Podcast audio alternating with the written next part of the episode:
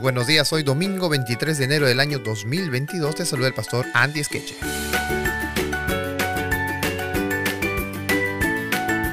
El título para la lección de esta mañana es La tierra como un lugar de descanso.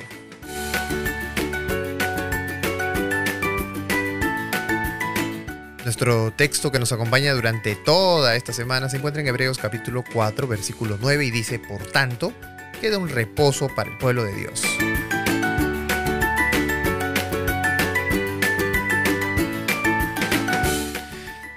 Prometió Dios a Abraham? Bueno, vayamos a Génesis capítulo 15, verso 13 al 21. Y dice así. Entonces Jehová dijo a Abraham, Ten por cierto que tu descendencia morará en tierra ajena y será esclava allí, y será oprimida cuatrocientos años. Mas también a la nación a la cual servirán juzgaré yo, y después de esto saldrán con gran riqueza y tú vendrás a tus padres en paz y serás sepultado en buena vejez. Y en la cuarta generación volverán acá, porque aún no ha llegado a su colmo la maldad del amorreo hasta aquí. Y sucedió que puesto el sol y ya oscurecido se veía un horno humeando y una antorcha de fuego que pasaba por entre los animales divididos. En aquel día hizo Jehová un pacto con Abraham diciendo, a tu descendencia daré esta tierra, desde el río de Egipto hasta el río grande, el río Éufrates, la tierra de los eneos, de los eneseos, de los cadmoneos, de los eteos, de los fereceos, de los refaitas, los amorreos, los cananeos, los jerjeseos y los jebuseos. Dios le había prometido una tierra para Abraham. Dios le dijo a Abraham que esa promesa se concretaría con sus hijos, con sus descendientes, pero 400 años después. ¿Después de qué? Después de ser esclavo de Egipto. Egipto obviamente sería castigado por haber eh, esclavizado a su pueblo, y el pueblo sería liberado. Así ellos podrían llegar a la Canaán prometida. Y allí, recién allí, podrían descansar. Al traerlos a Canaán, no era simplemente poseer una tierra o generar una nueva nación. Dios quería morar con ellos, quería vivir con ellos. Dios los estaba atrayendo hacia sí mismo. Por eso dice Éxodo 19:4, os he traído a mí. Vosotros visteis lo que hice a los egipcios y cómo os tomé sobre las alas de águila y los he, atraído a mí, dice Dios en Éxodo 19:4. Canaán sería ese lugar donde Dios moraría con su pueblo y él se iba a relacionar con su pueblo allí, a fin de que los demás, las demás naciones, vieran la realidad de esa relación de Dios y su pueblo.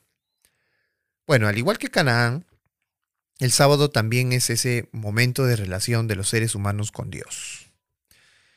Como lo menciona Deuteronomio 12, 1 al 14, después de la destrucción de las naciones idólatras, el pueblo de Dios entraría en el reposo, no antes. Algunos pensaban que el reposo era llegar a la Canaán y ya reposar. No, era después de la destrucción de las naciones idólatras donde el pueblo de Dios entraría en el reposo. Ese reposo no era simplemente participar de la tierra, comer de la tierra. Ese reposo era tener una relación completa de Dios con ellos. ¿Cómo se conmemora entonces ese, el descanso sabático y cómo se relacionan estas conmemoraciones? Bueno, veamos dos asuntos interesantes. Éxodo capítulo 20, versículo 8 al 11, dice, que es justamente el cuarto mandamiento de la ley de Dios. Acuérdate del día de reposo para santificarlo. Seis días trabajarás y harás toda tu obra. Mas el séptimo día es reposo para Jehová tu Dios. No hagas en él obra alguna, tú, ni tu hijo, ni tu hija, ni tu siervo, ni tu criada, ni tu bestia, ni tu extranjero que está dentro de tus puertas. Porque en seis días hizo Jehová los cielos y la tierra, el mar y todas las cosas que en ellos hay.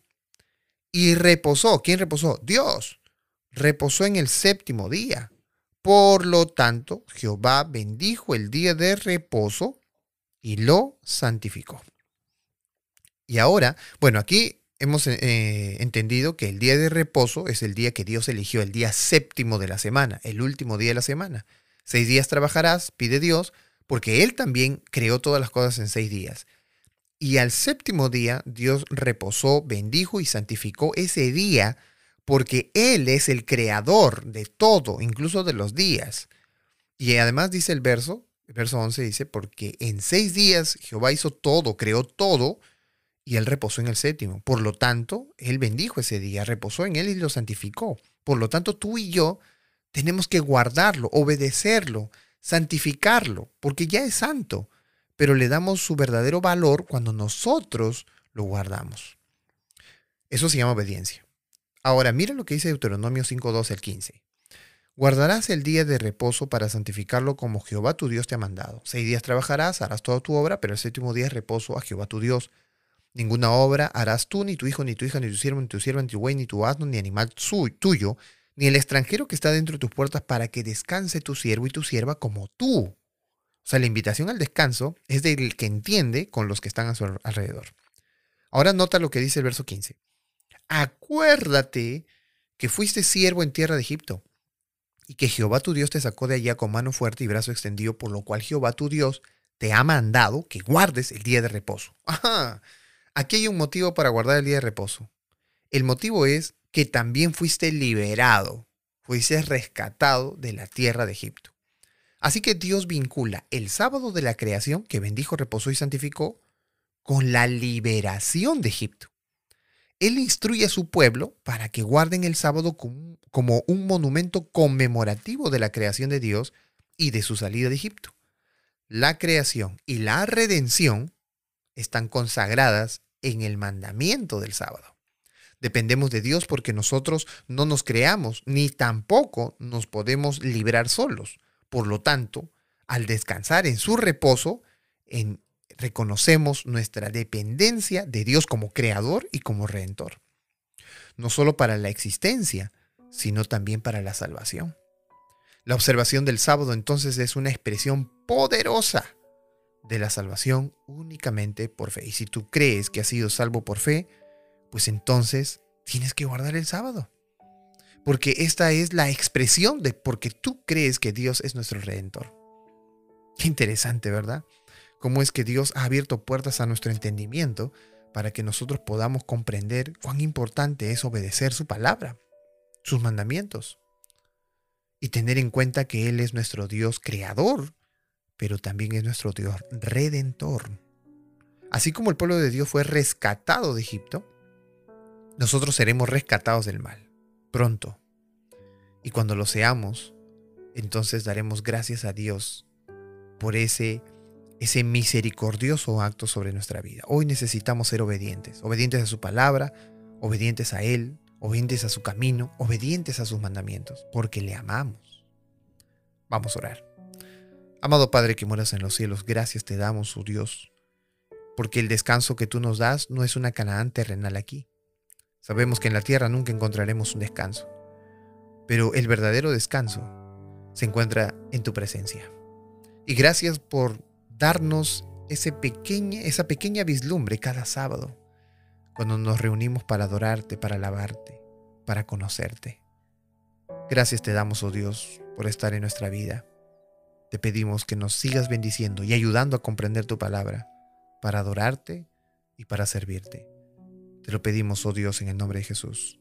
Amén.